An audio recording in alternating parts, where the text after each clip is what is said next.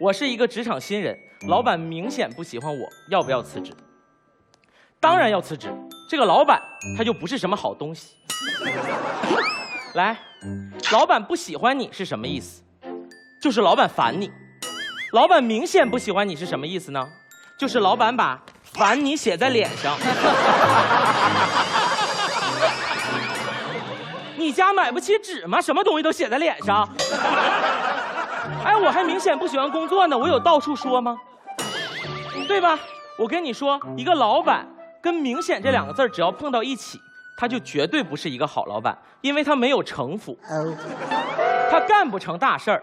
今天他能让你感觉到他明显不喜欢你，明天，哎，他见客户就能让明别人感觉到产品明显假冒伪劣。去银行就能让人感觉贷款明显不能多借，开股东大会就能让股东感觉自己明显要失去一切。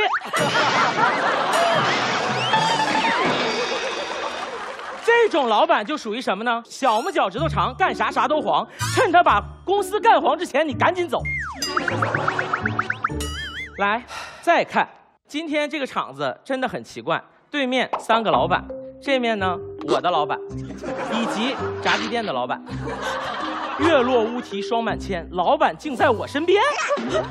原来小丑竟是我自己，只有我一个人进入过职场。我来给大家讲一讲职场之中呢。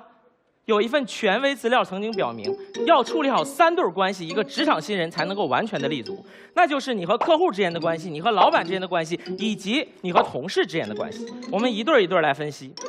首先是客户，如果老板明显不喜欢你，你跟客户之间的关系，那就是没有关系，因为老板根本就不会给你客户，就算给你，那都是脚步以下的客户。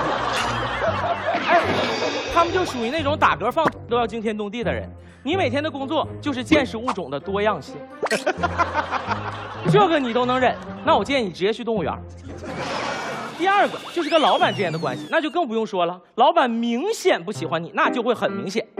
老板每天要干什么呢？你和他之间的互动基本就维持在你一赞同他就反对，哎，你一夹菜他就反胃，你一上厕所他就开大会，你喜欢张学友他就喜欢张惠妹。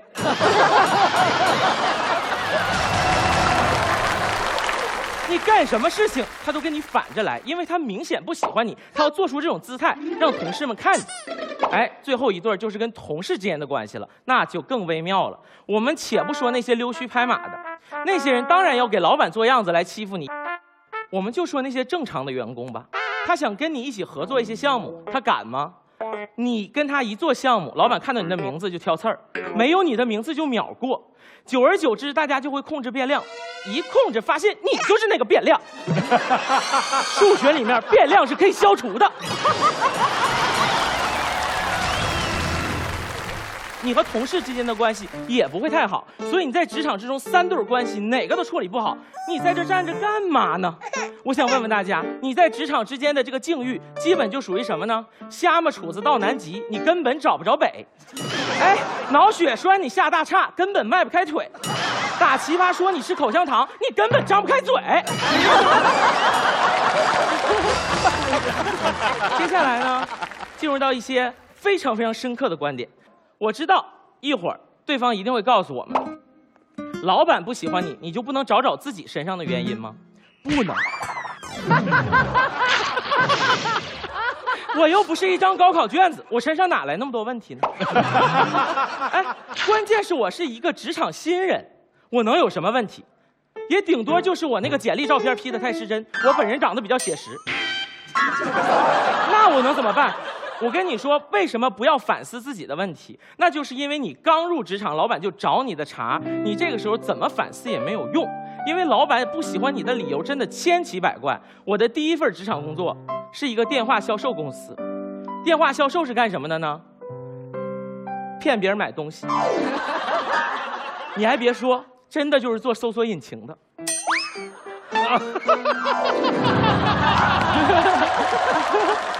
那个老板啊，我去了之后，我就发现他特别不喜欢我，以及一批员工，标准竟然是，他讨厌狮子座的员工，因为狮子座的员工领导能力强，有抢班夺权的风险。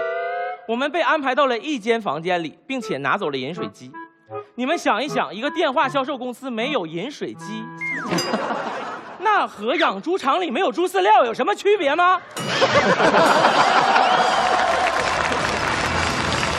让我怎么反思？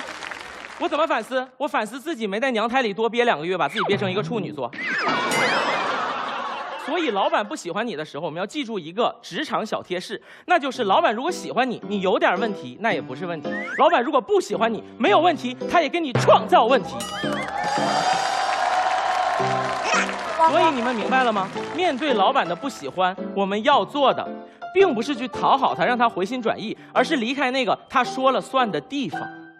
今天我为什么站在这里告诉大家不要急着去反思自己？那就是因为如果这个职场环境它本身是有问题的，你越想要改变，越想去反思，你这个人就会越扭曲。我是一个职场新人，职场新人的第一份工作承担了他对这个职场的整片的想象。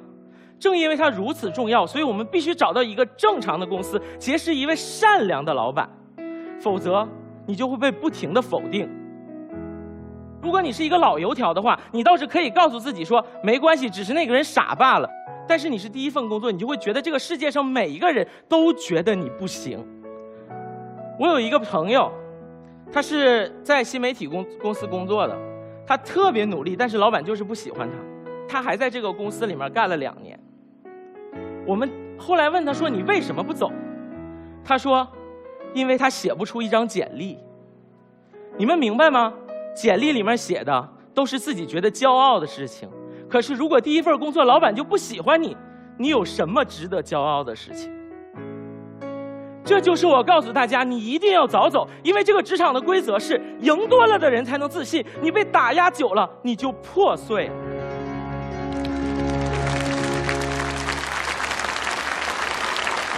其实我觉得今天每一个想要通过努力的改变自己来改变别人对你的看法的人。他都搞错了一个前提，那就是只要我们足够的努力，这个世界上每一个人都是要喜欢我的，不是这样。这个世界的真实就是有些人就是会无缘无故的讨厌你，因为讨厌和不喜欢它是一种情绪，它不不一定要需要一个什么理由。有的时候你去问老板你为什么不喜欢我，连老板自己他都说不清楚。所以我们要做的，并不是让老板回心转意，而是找到一群喜欢我们的同事，喜欢我们的老板，跟他成就一番伟大的事业。最后，大家知道我离开了那家荒谬的搜索引擎呃公司之后，我去了哪里嘛？我找到了一家不挣钱的辩论公司。哦，那家公司叫表达学院。老板如坐针毡。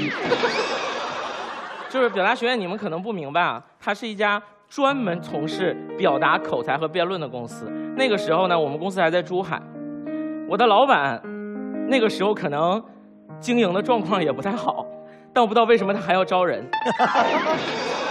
然后他见着我的时候在面试，面试的过程中他就一直笑。我说你笑什么呢？他说你说话特别逗，你可以来我们公司试一试，将来可以去奇葩说试一试，搞不好你就成为一个明星辩手嘛。